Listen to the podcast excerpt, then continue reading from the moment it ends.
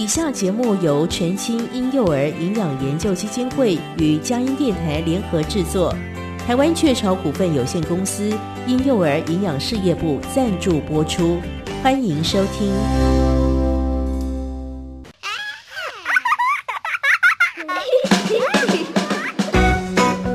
一个小生命的健康成长，需要爸妈的呵护、家庭的照顾与大家共同的爱护。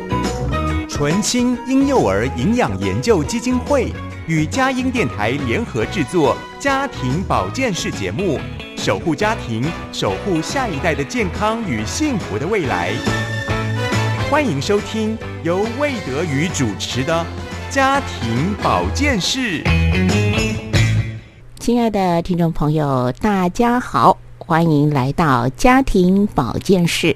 家庭保健室节目从今年的三月四号开始呢，由德瑜来为听众朋友们服务。那在我们的节目当中呢，呃，我们会有更加长、轻松跟生活化的一个呈现。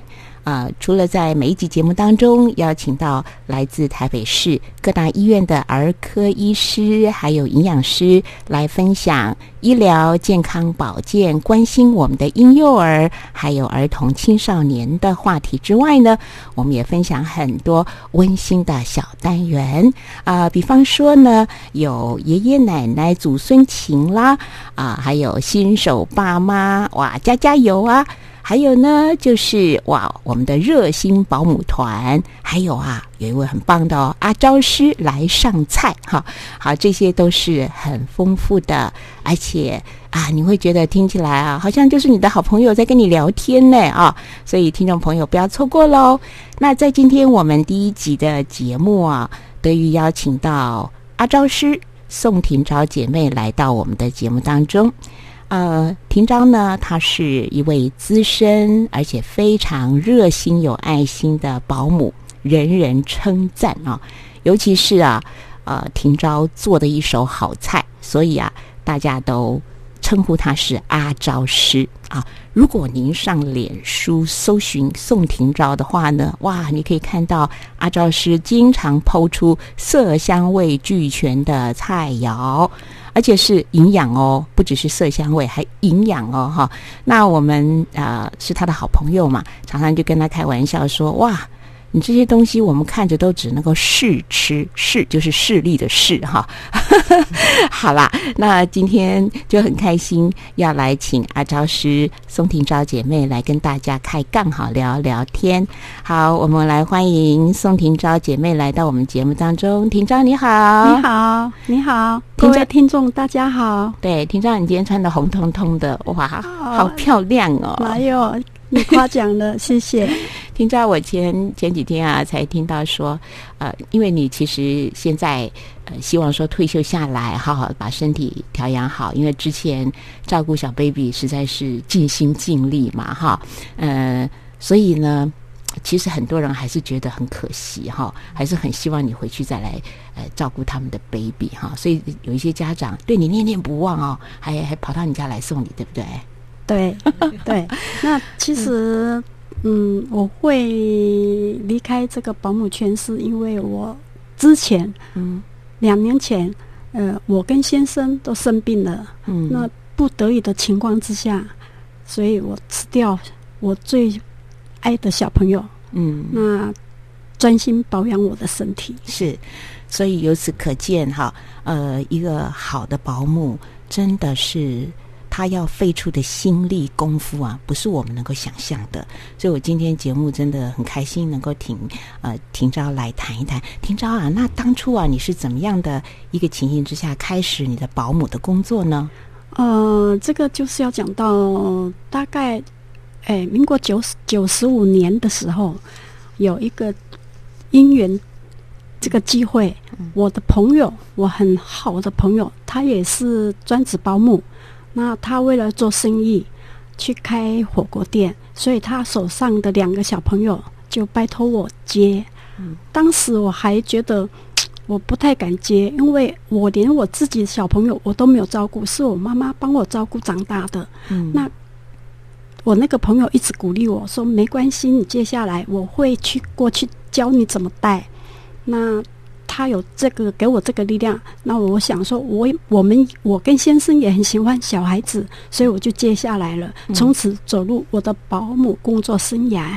啊、对，至今已经有十五年了，所以呃，先生也同意也支持也支持，哦他也帮我的忙。啊哈。嗯，那第一次一开始接手的这两个小 baby，你还记得他们大概年纪多大吗？有呃，第一个已经是呃，他们都不在新，呃姐姐是、哦，读在新，对在新，嗯呃姐姐是在新高二，哦，现现在已经长到高二了。高二了。那当初来的时候，几岁？哎，两岁。两岁。那妹妹是刚满月来，现在已经国三国三了。哦，所以是两姐妹，两个姐妹，一个第一个带，第一个是就是那个两个姐妹，第一个那个小的就是刚满月，哎，大的几岁？两岁，两岁。嘿，哇，那是一带就带两个，那你是新手保姆哎、你对现在有没有回想起来当初是怎样手忙脚乱，到后来越来越体有有有会？有嗯。哎，刚开始也会紧张，那还好，我那时候刚好先生也退休了，他也帮我的忙，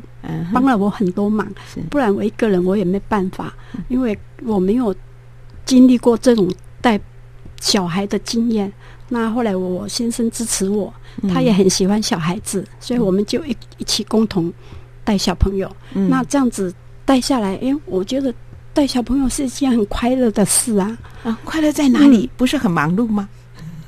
嗯，忙碌是忙碌，但是看到他们很天真可爱啊。嗯那后来，哎，带就继续带，也带熟了。那小朋友诶也觉得，哎哎，在我们家也过得很快乐，嗯。家长也很放心。嗯哼，说实在，是。我们也是带口碑的。是，哎，也就是说，其实慢慢的也累积经验，对。然后也增加了感情。对。好，那我想请教一下哈，毕竟呢，呃，新生儿啦，或者是幼儿哈，他们呃，就是还是要在环境上面要特别注意一些安全、啊。对，举例来讲，像我有了小孙女之后，我先生就说要去买那种有圆角的嗯茶几，是哦，家里面尽量不要有尖锐的。那像你们家呢，呃，做了专业保姆，嗯有没有一些有环境上的配有这些？措施，因为嗯我们的系统会，你们的系统是什么系统？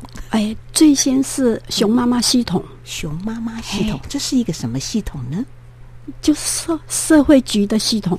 啊，社会局的哎保姆系统对对对。哦，那后来现在是改为改为大爱，大爱，嘿，就是呃大小的大，对，大大的爱哎，心。对对对对，哦，大爱保姆系统。是。哦，好，然后他们会有怎么样的他一些们会他们会来，当初我带的时候，他们会来先拍照，嗯。会来看你的桌角那边有没有合格，嗯。那不合格我们要改进。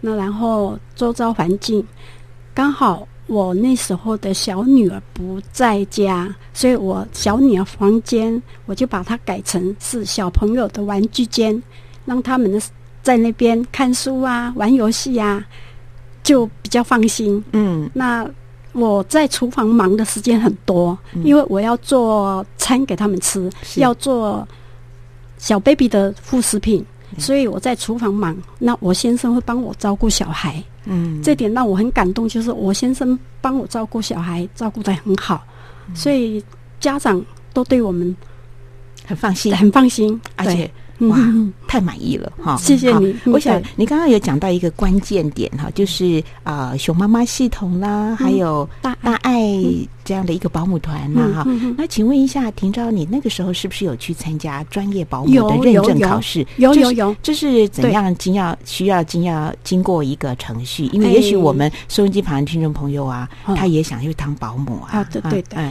是刚开始是这样，那我们我带了两年后，就规定我们要有执照，保姆执照。嗯，那时候我们就先去上课，上课，然后学科，然后最困难的是那个数科，那个要通过数科考试及格。以前考比较简单，是用平均分数及格就可以，现在是每一科都要及格。那及格以后才有发一张证书给我们。那这样子通过以后，那个我们才被认定是专职保姆。嗯嗯嗯，像这些通通都是由台北市社会局来办吗？是的，是的。哦，你还记得一些学科、术科考些什么吗？哦，很久远了耶！我包括怎么洗澡，是不是？呃，有有洗澡啊，副食品啊，还有那个 CPR 很重要。哦，CPR 对，嗯，这个按压，这个按压的，嘿嘿嘿，就是对新生儿吗？对对，就是跟不止新生儿，还有那个小朋友异物梗塞，有我们要如何处理？哦哦哦哦，那是啊，我知道会有一个讲。呃，那个对对对，宝宝的模型，对对对对对，我们要用那个来操作，是。就把它当成是真正的小朋友，我们要这样操作，是。要及格才可以。所以你有生活上、工作上的实务经验，再加上专业的课程，然后再加上专业认证的考试，而且我们还会上在职课程，继续进修。哇，几层保证哎！这闪亮亮哎！今天我们这个健康闪亮亮，幸福闪亮亮 哦，真的是哦，真的，大家说实在话，每个小 baby 啊，不都是爸爸妈妈的心肝宝贝，对不对？所以，然后要让他们放心的，就把小朋友交到我们手上。是，所以我们要把小朋友照顾好。嗯，对对对，我照顾小朋友，嗯，我就有我的原则，嗯，好。我有三个原则，带小朋友有三个原则，是哪三个原则？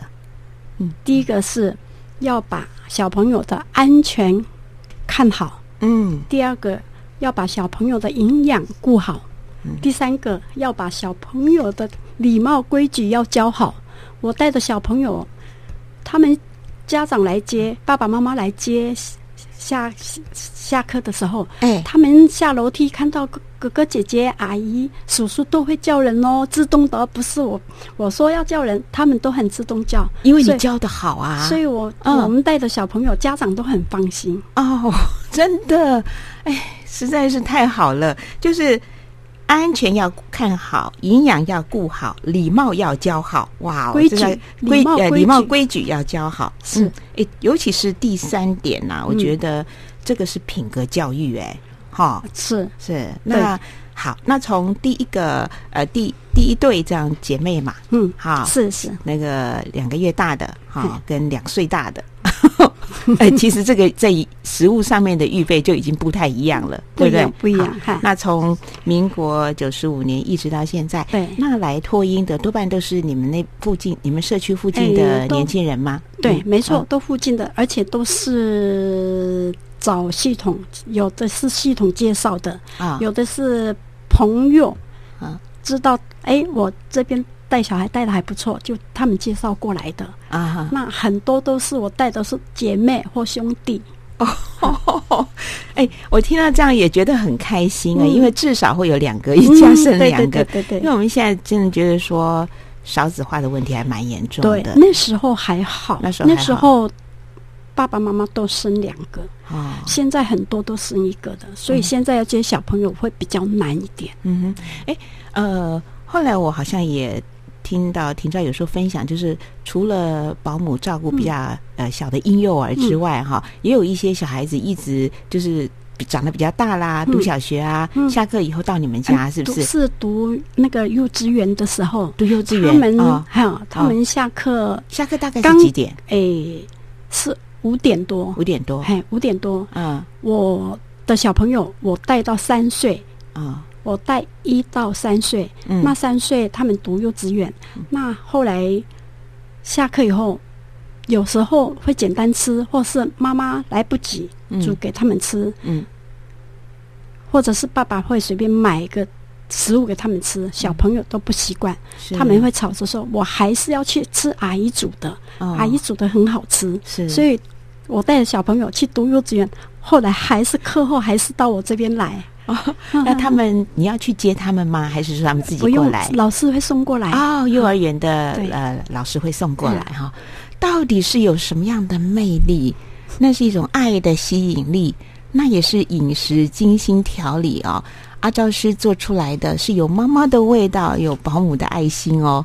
那想要知道，哎，阿昭师他的拿手菜肴是什么？我们在下一集会继续请宋廷昭姐妹来分享哦。廷昭，谢谢你，不会，谢谢，谢谢，谢谢。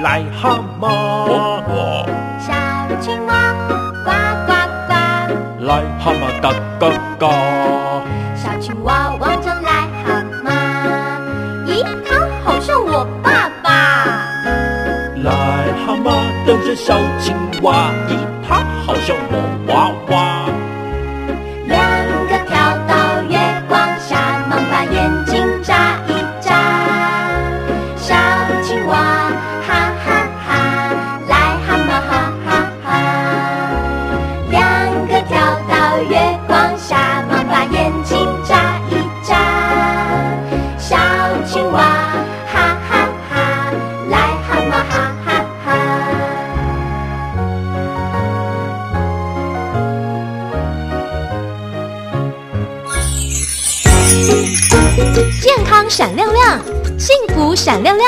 这里是家庭保健室，医师来开讲，营养专家来分享，欢迎来到家庭保健室。健康小叮咛，祝您平安喜乐又健康。亲爱的朋友，在我们的家庭保健室，有医师顾问群一起来为我们的健康把关。今天呢，邀请到节目当中来的是淡水马街医院新生儿科曾凯替曾医师。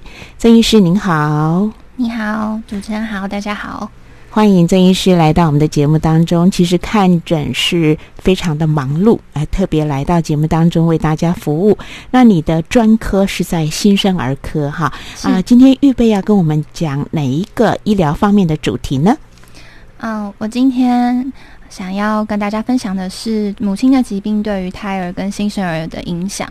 那这个主题是，嗯、会跨足一些妇产科的范畴。不过，因为我的专科会接触到许多就是妈妈跟宝宝之间的议题，所以想说趁这个机会跟大家分享看看。嗯，尤其是现在少子化的一个状况蛮严重的，所以其实如果家里面呃有新生儿的诞生，或者是孕妇呃受孕了，那是家中的大喜事，也是家族当中非常哇。有个宝宝要来了哈，所以好像会感觉是百般呵护哈。好，那你今天的主题呢是呃母亲的疾病哈，它呃对于胎儿还有新生儿造成的影响，我们就来分门别类哦，有一点层次的来进入这样的一个话题。呃，我首先想请医师来列举一些孕妇常常见到的一些疾病，呃，大概是哪一些的疾病呢？好的，那就是，嗯、母亲的疾病啊，其实常常直接或间接的会影响到新生儿或是还没出生的胎儿。那就是除了我们规则的产检之外，也要针对不同疾病的性质来做追踪。那根据追踪的结果来决定是不是需要及时处理有可能的并发症等等。所以德玉姐刚刚有讲到分门别类来看的话，嗯嗯，我想就是先以这个慢性、急性或是一些怀孕引起的疾病来说。那慢性的疾病比较常见，会影响到胎儿跟宝宝的状况，大概会有像高血压。然后妈妈糖尿病，妈妈有甲状腺疾病，或是有一些自体免疫的疾病，比如说红斑性狼疮等等。那如果是急性或是突然发生的状况，那就比较紧急了，就可以比较常见的，嗯，有大概是胎盘的异常，比如说胎盘突然出血，那可能就是会有这个大出血的情形，那或是脐带血流的异常，另外也有可能会有一些突发性的在怀孕间没有预期到的感染，这些会需要特别的检查才会发现的。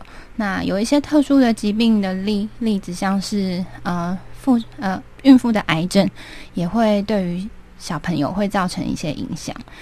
那因为怀孕本身比较容易引起妈妈的疾病，包括有像妊娠的高血压，就是说妈妈本来是血压都是正常的，但是是因为身体为了适应这个怀孕的过程，然后可能有产生一些比较没有那么理想的变化，可能会出现妊娠高血压或是妊娠的糖尿病，这两这两个也是蛮常见因为怀孕而引起的疾病。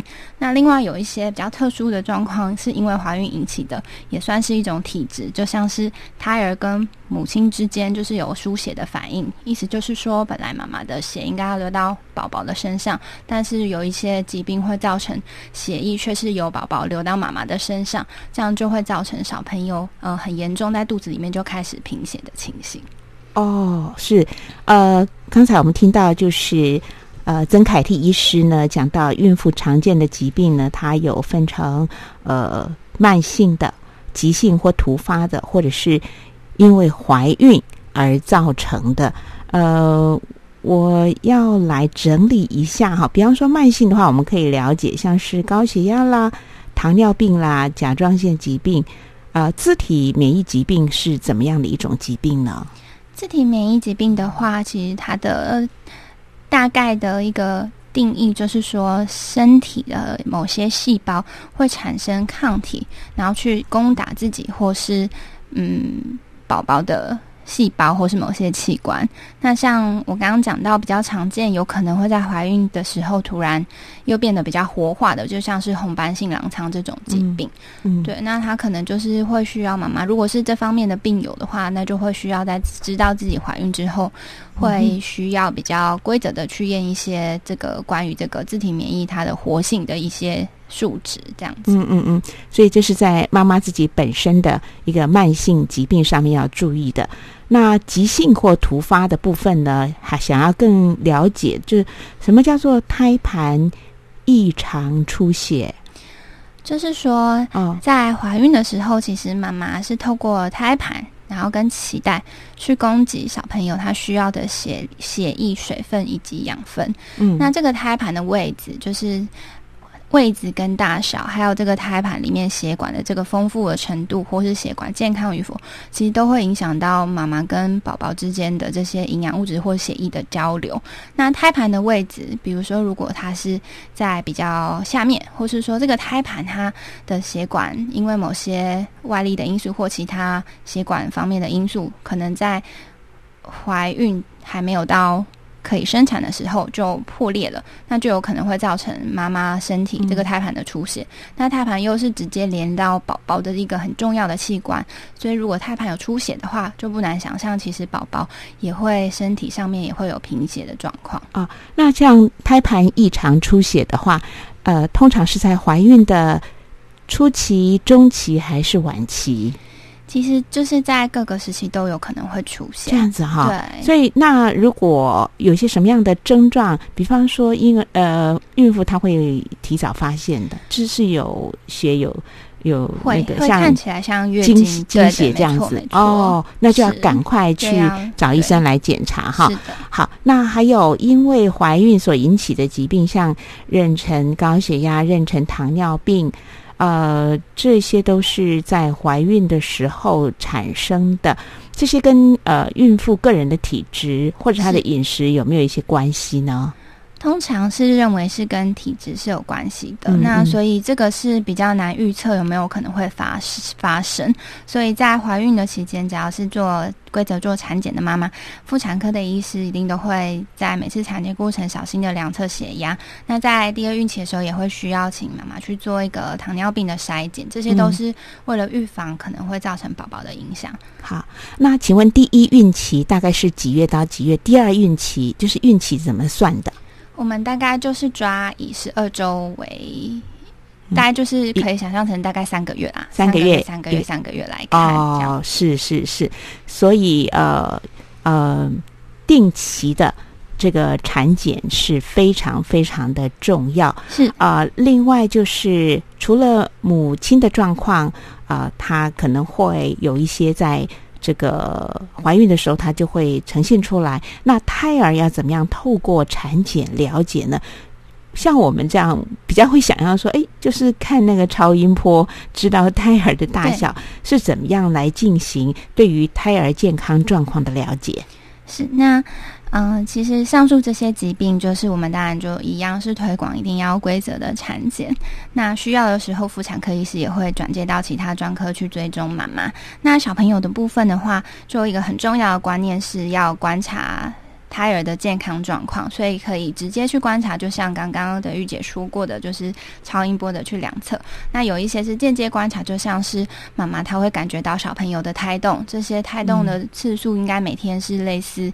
每个小朋友不太一样，不过妈妈大概会有一个基准。那如果胎动突然变得很少，那妈妈就要小心。所以可以观察胎儿健康状况，就是超音波我们可以量到的是去预估胎儿他体重的大小，嗯，然后也会看一下胎儿的某些器官有没有因为生病的关系而水肿，这些还有羊水量都是可以由超音波去看到的。嗯，那胎儿是不是有正常活动，就是胎动，或是说在超音波的时候一。师其实也可以看到胎儿在肚子里面呼吸的动作，还有他手脚的动作。那但是妈妈本身应该也会有一些感受到他有不一样的地方。那另外就是脐带的血流等等的，也都是可以从呃超音波这边去测量的。不过，很常看到像有一些疾病引起的问题的话，妈妈其实都多少都会发现，嗯，在肚子里面的宝宝，因为妈妈跟宝宝已经有连接了嘛，对呀，已经开始建立感情，对呀，母亲跟孩子，母亲跟胎儿是互相连心的，是是啊，不只是身体的相连，那个心也会相连的哈。所以，好，我们在第一阶段的提问呢，先进行到这里，我们进一段音乐，待会儿再继续的请教曾凯替医师。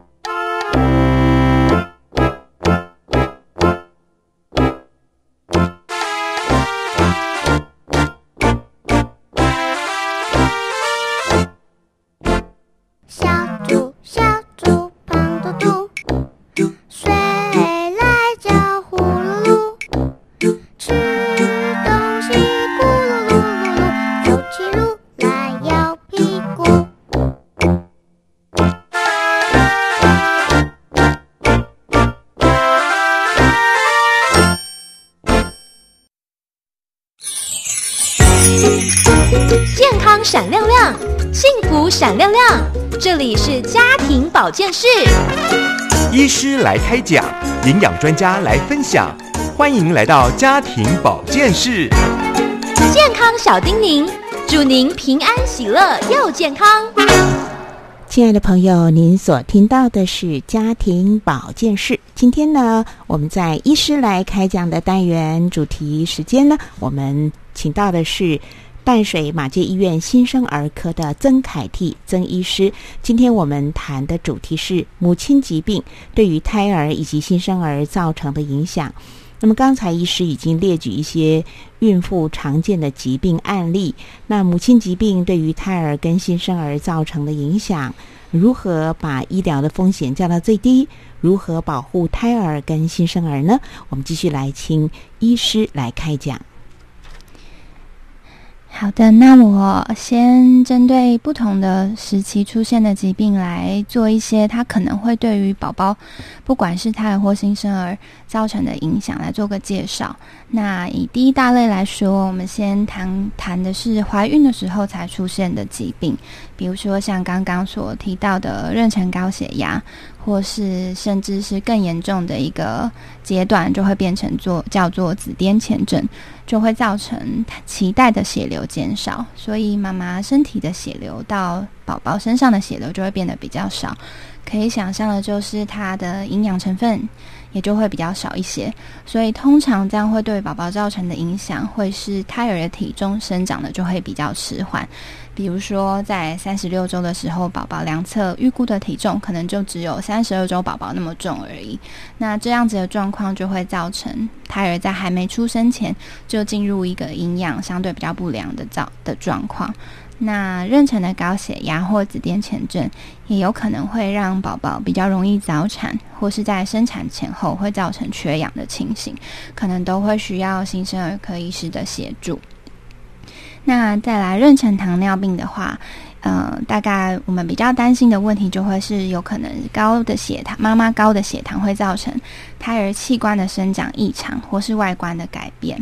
如果是在很早期的时候，妈妈的血糖控制的比较不好的话，有可能会造成胎儿的心脏结构异常，就是我们所常常听到的先天性心脏病的比例会增加。那如果是在嗯过了二十周以后，妈妈的血糖控制的比较没有那么理想的话，有可能会让正在发育的宝宝的器官，比如说像是这个肺，成熟的会比较慢，所以在出生的时候有可能就会进入到一个呼吸窘迫的状况，更很严重的情形，甚至有可能会需要插管。那其他比较常见也比较没有那么危急的状况，就。有像是宝宝的体重会比较重，妈妈生产会很辛苦，像这个就是叫做有个巨婴的现象。那小朋友出生之后，如果妈妈在怀孕后期血糖控制比较不稳定的话，出生之后的小宝宝比较容易会有低血糖，或是电解质不平衡等等的状况，也会比较容易会因为黄疸数值太高而需要住院做照光的治疗。嗯。我一直觉得比较好奇，就是为什么我们黄疸这么的普遍？黄疸是，请您再更多一点的来解说。是黄疸的话呢，其实就是呃，身体里面这个呃黄疸的这个指叫我们。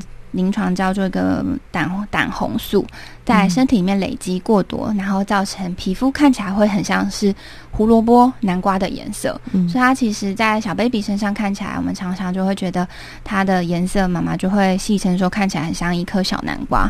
那这个其实是正常的小朋友也有可能会出现的症状。那原因是因为它其实是跟基因跟人类的种。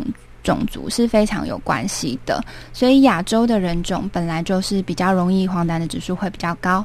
那另外有可能会让这个生理性黄黄疸，意思就是说我不是生病才产生的黄疸，就是几一一本是正常的小小 baby 也会有的黄疸，会让这个比例增加的呃风险比较高的状况，比如说像是。喂食的量不够，一开始小 baby 可能还没有学会怎么喝奶，那或是说有些人是认为母奶里面有一些特别的物质，可能会让黄疸降的稍微比较慢。但是这些状况其实是非常常见，只要透过这个照蓝光或是小朋友进食增加就可以解决的。那母奶还是在这边还是要提倡母奶还是新生儿最好的一个营养的来源，所以即便是喂母奶的小宝宝有出现生理性黄疸退的比较慢的情形，我们都还是会鼓励妈妈还是可以以喂母奶增加量来解决这个问题。嗯哼，所以呃，对于黄黄疸呢，我们呃基本的态度还是一个就是想平常心来看待，但除非说非常的严重了哈，是因为因为我们就是亚洲或是我们华人的体质比比较真的是出生下来有这个黄疸的这个困扰哈。好，那呃，但是在一个良好的一个。呃，生产的环境或者良好的医疗配置的一个医院，因为医院真的可能要比诊所哈，在呃联合一起协同呃来医治或者是护理产妇、孕妇、新生儿等等，会资源会比较丰富的。好，呃，那再请教您，就是在怀孕还有生产期间，呃，所谓的这个病原体感染又是怎么一回事呢？是，那就针对某些比较特殊的在怀孕生产期间的感染母母亲感染到的病原体，可能会对于胎儿或是小宝宝生出来之后造成的影响来做个介绍。那我就列举四种比较常见，而且也有可能会对宝宝造成影响的一些病原体。那这些大部分都是病毒为主，所以第一个是巨细胞病毒。巨细胞病毒呢，它是一个非常常见的病毒。对于大人或是比较年纪比较大的小朋友来说，感染之后可能就是一个常见是一个呃感冒的症状。那但是如果在怀孕的期间第一次感染，或是说在怀孕的期间，因为免疫力比较不好的关系，本来感染过的巨细胞病毒又突然活化之后，有可能会经过胎盘来感染到小 baby。那小 baby 出生之后，甚至有可能会因为妈妈身体巨细胞病毒量比较多，有母奶来感染。那这个病毒其实因为流行流行的非常的盛行，所以嗯，我们在照顾小 baby 也会特别看一下有没有以下这些状况是有可能是巨细胞病毒感染的一个指标。第一个是在小朋友还没出生之前，在子宫里面生长的速度就会比较慢，就是生长迟缓的情形。那或是说在产前的超音波就看到大脑出现了一些小的亮亮的钙化点，或是水脑，都有可能是巨细胞病毒感染所造成的痕迹。那小朋友出生之后呢，如果没有上述这些情形，但是有非常严重的黄疸，或是肝功能不好，或是诶身上很容易淤青、很容易出血，这些也都会让我们去怀疑说会不会妈妈有一个巨细胞病毒的感染的一个病史。那因为这个巨细胞病毒它比较容易会去攻击人类的神经系统，所以我们比较不喜欢看到的状况是神经受损，像是小 baby 有可能在出生之后发现诶有听力的障碍。或是说他有一些眼睛一些神经的发炎，那甚至更严重的是有一些脑部发展的问题等等。嗯嗯，就是怕说会危害到呃听力的神经、呃视力神经以及脑部的神经。是啊，好，没错。好，这是巨细胞病毒。那其他呢？接下来是呃一个比较可怕、不想要遇到的病毒，叫做疱疹的病毒。疱疹的病毒呢，有时候会感染到像大人的压力比较大的时候出现的口角炎，或是比较容易感染到新生儿的是在这个生殖器官旁边的这个疱疹。那通常这个病毒要感染到小 baby，都是小 baby 他经过产道出生的时候。被妈妈身上的这个疱疹病毒感染到的。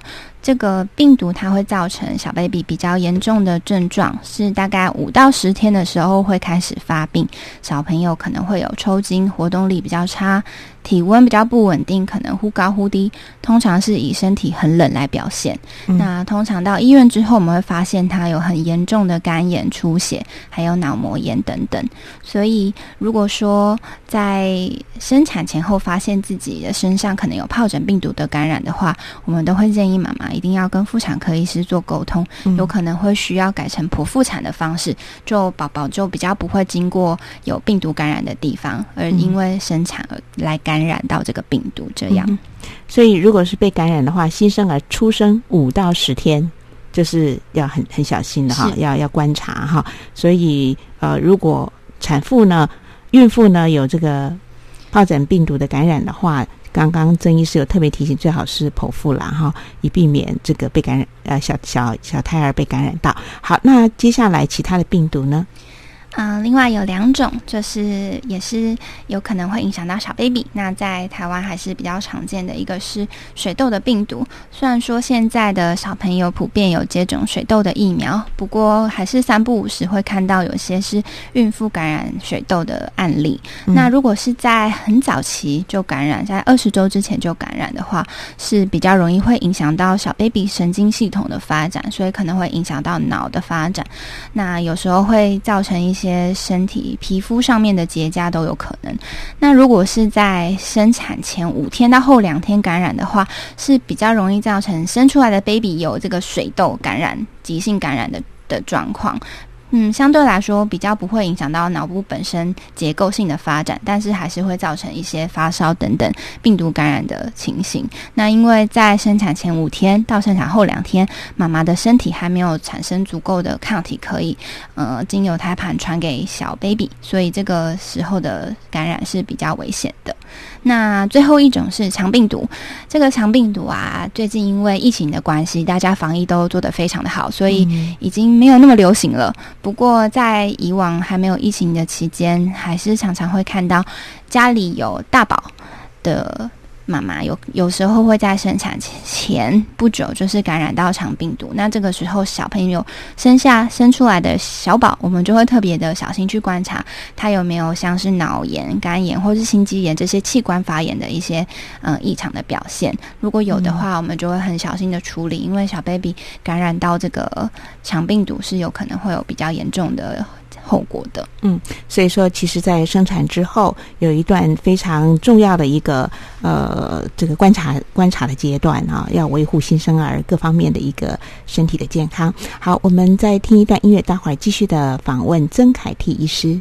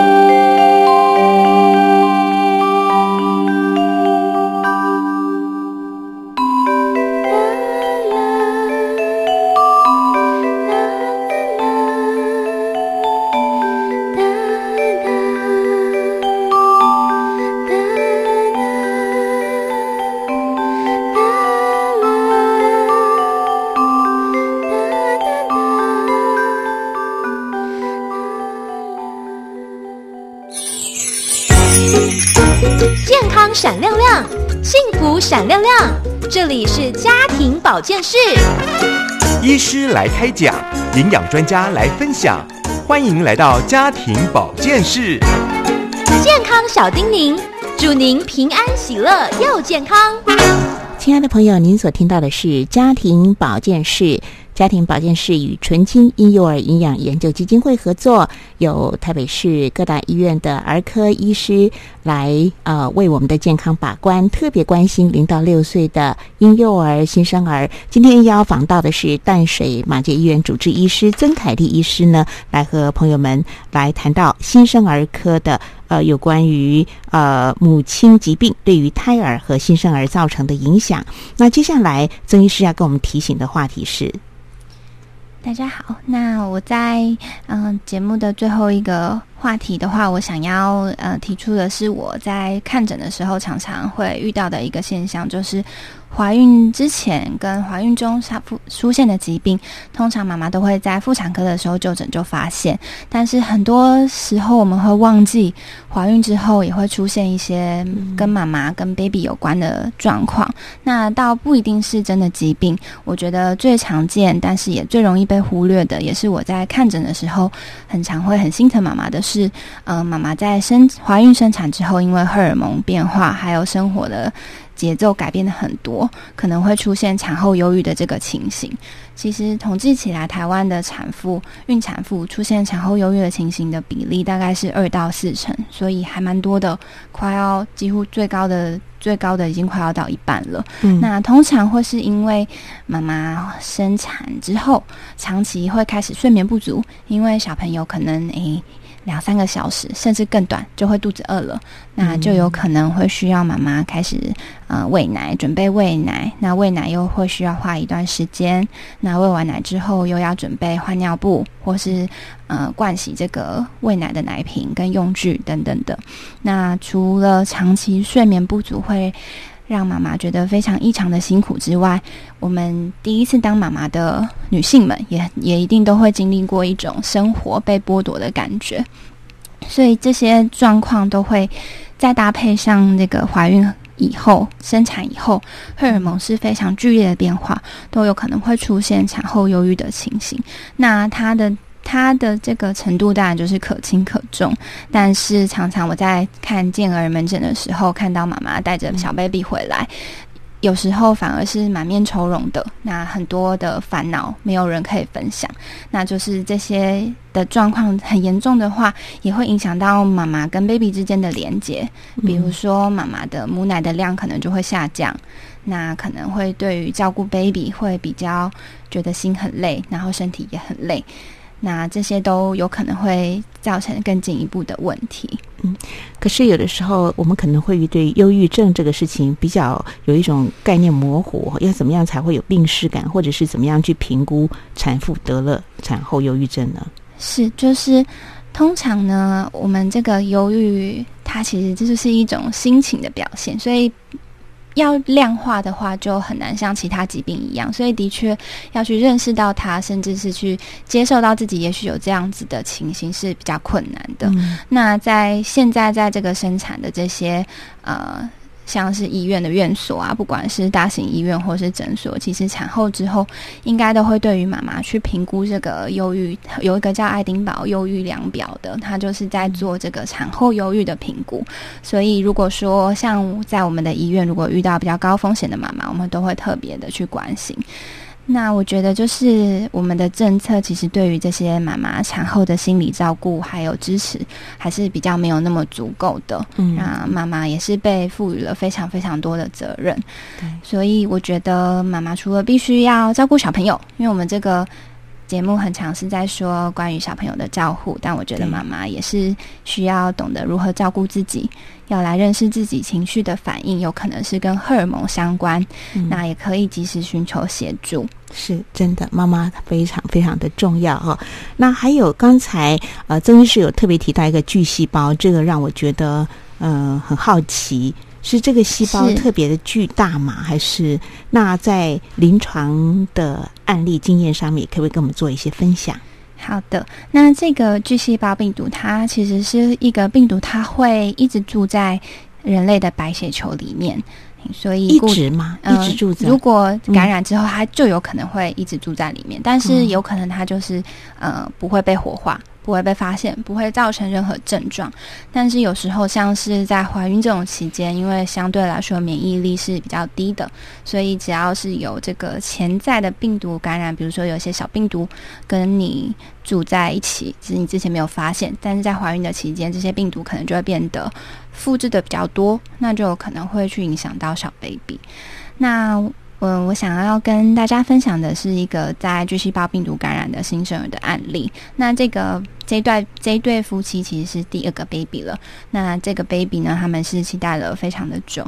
那但是妈妈其实在产前检查的时候就已经知道小 baby 的体重长得比较没有那么的理想。嗯，所以小 baby 生出来之后呢，他的呼吸也比较弱。那他也是稍微有一点点早产的，并没有是没有等到是足月的时候才出生，因为小朋友就是有这个。提早宫缩的情形，那生出来之后，小朋友的身上呢，就是有一些小小红点跟疹子。那通常刚提到的黄疸的状况，我们大概都是三到五天以后才会发现。嗯，但这个小 baby 呢，他出生的时候就觉得皮肤就稍微有点偏黄了，所以可以说是黄疸来的是比较早。所以呢，我们就做了一系列的抽血检查，发现他的诶这个黄疸指数的确是有偏高。那因为这个身上的这些小疹子啊，其实还是有点像是在产前就已经受到某些病原体的感染，再加上他的这个体重比较小，所以呢，我就是帮他安排了做了一个这个脑部的超音波，去看他脑部的结构有没有受到影响。那看起来呢，的确是脑部的里面有看到一些小小亮亮的点点。那当然，我就是这些的意思，就是脑神经有受到影响吗？嗯，应该是有点钙化出现。对，那所以通常这样子的案例，我也都会跟我们的神经科医师来做讨论。嗯嗯，我们觉得他还是没有办法完全排除是巨细胞病毒的感染，因为生出来的样子，不管是黄疸啊、体重小啊、呼吸比较费力啊，或是早产情形，都是跟巨细胞有关的。嗯嗯。但是呢，就是这个巨细胞病毒，它就是比较狡猾一点。要去检验到它，会需要花一番功夫。所以她在怀孕，呃，在这个住加护病房的期间，其实是过得蛮顺利的。她很快就脱离呼吸器，然后也很快体重就长得比较大，然后就让她回家了。只是回家到。来门诊追踪的时候，发现他的黄疸都还是退的比较慢，到两个月的时候都还是有黄疸。那那个时候再去追踪之前的报告，才发现说他的确真的是巨细胞病毒的感染。那所幸的是，因为我们比较担心的并不是病毒本本身，而是它有没有造成。对于小朋友的神经系统有没有造成不好的影响？所以这个案例是非常幸运的，是他的脑部神经、然后听力的神经跟眼睛的神经都是完好无损的。那当然，在这个过程中很煎熬的就是爸爸跟妈妈，因为他们会觉得说。小朋友受到这个巨细胞病毒是他们之前也没有听过的，也没有类似的经验或是类似的知识，就会觉得非常的恐惧。那这个小朋友因为他的。嗯，状况是相对来说比较稳定，所以我们当然是因为有用药的这个有它有一点点肝功能的异常，所以我们用了一个抗病毒的药之后，才追踪它的肝功能很快就恢复正常了。那现在其实已经是一个四五个月大的 baby，那他的各个成长的呃里程碑也都是很顺利的，所以它是一个蛮早发现的案例，那也是。治疗比较成功的案例，就是只是觉得说这个细胞它的角色很常会被大家低估，就提出来跟大家分享一下。嗯，非常谢谢曾凯蒂医师今天呃跟我们详细的解说。在母亲的疾病对于胎儿跟新生儿造成的影响，并且也举出了这个巨细胞这个病毒，这是很容易，就比较会被大家忽略的。好，谢谢医师给我们的解说和提醒，谢谢。我们一起守护婴幼儿的健康，也祝福妈妈身心灵都健康。谢谢。